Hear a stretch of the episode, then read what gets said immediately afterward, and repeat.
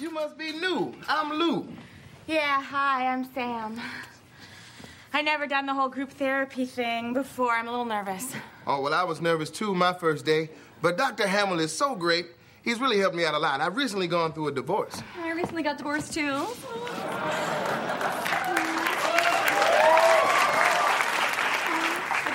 Just papers in the hallway just before I came in, so mine's just a little more recent than yours.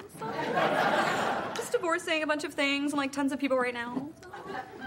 Okay, well, I'm Lou, and this is Sam. Nice to meet you. I'm Penelope. It's my first day, too. It's my second first day too, too. so- I guess we'll watch out for each other. Yeah, I'll probably watch out a little better than you though, because my vision's really good. So. I also have like 20/80 vision, so I have cat eyes. I can like see through things and planets and stuff. So. Okay, everyone, seven on the dot. That means you should all be in your chairs. Everyone get in your chairs right now. So it's seven on the dot. So we're starting. Starting. Everyone, welcome back. As you can see, we have a couple new faces here Sam and Penelope. Now, I know it can be intimidating on your first day, so what I like to do is just have you observe for a bit, get comfortable, see how this works. Good? Okay. Last week we left off with Bob. Bob, you were talking about some of the anger issues you were having with your neighbor. Yeah, it is getting worse.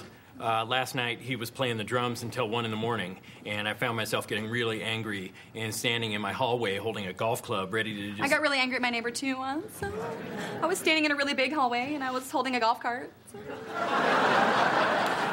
Tiger Woods was sitting in it. so- He told me I was pretty and he's at my house right now. He's cleaning. I'm sorry, Penelope? Um, we don't allow crosstalk at this meeting. Thank you. Go ahead, Bob. Thank you, Dr. Hamill. Yes, thank you, Dr. Hamill, too. Thanks to all the doctors in the world. So I just want to thank all of them. Oh, Dr. Hamill. I'm finding her very distracting.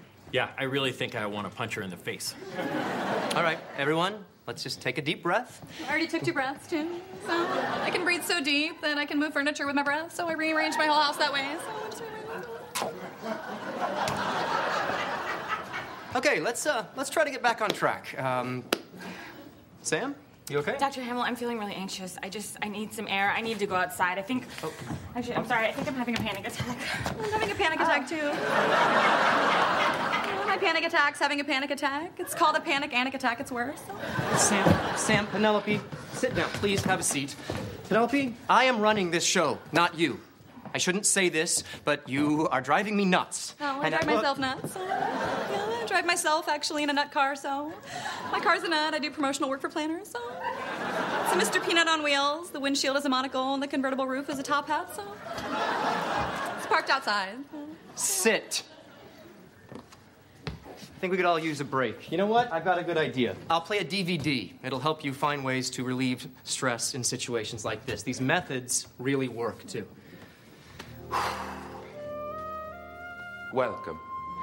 Everyone has stress. That I am is stressed why- too. One time my hair fell out.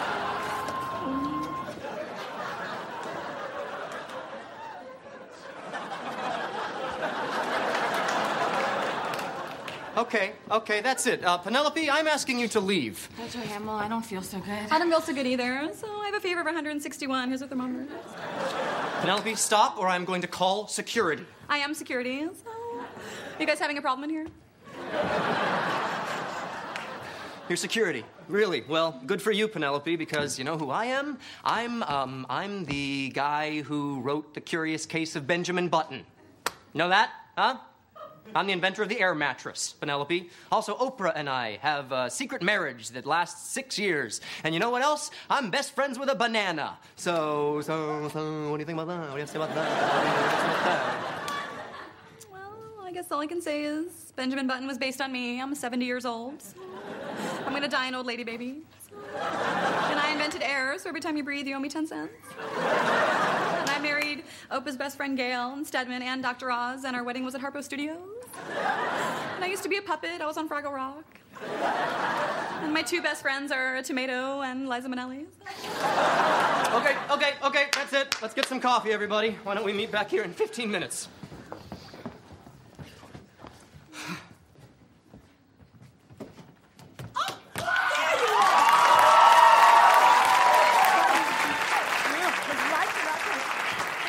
Look, tomato I want to hit the town. You know, here, girls' night out, Sex in the City style. Ah, a little town. Penelope, you're my best friend, and I'm gonna buy you all the non-alcoholic beer you can handle. Let's go. I'm really thirsty. Oh, I'm yeah, I'm thirstier. Well, I was thirsty the day before. But I was thirstier in, in the in the in the forties.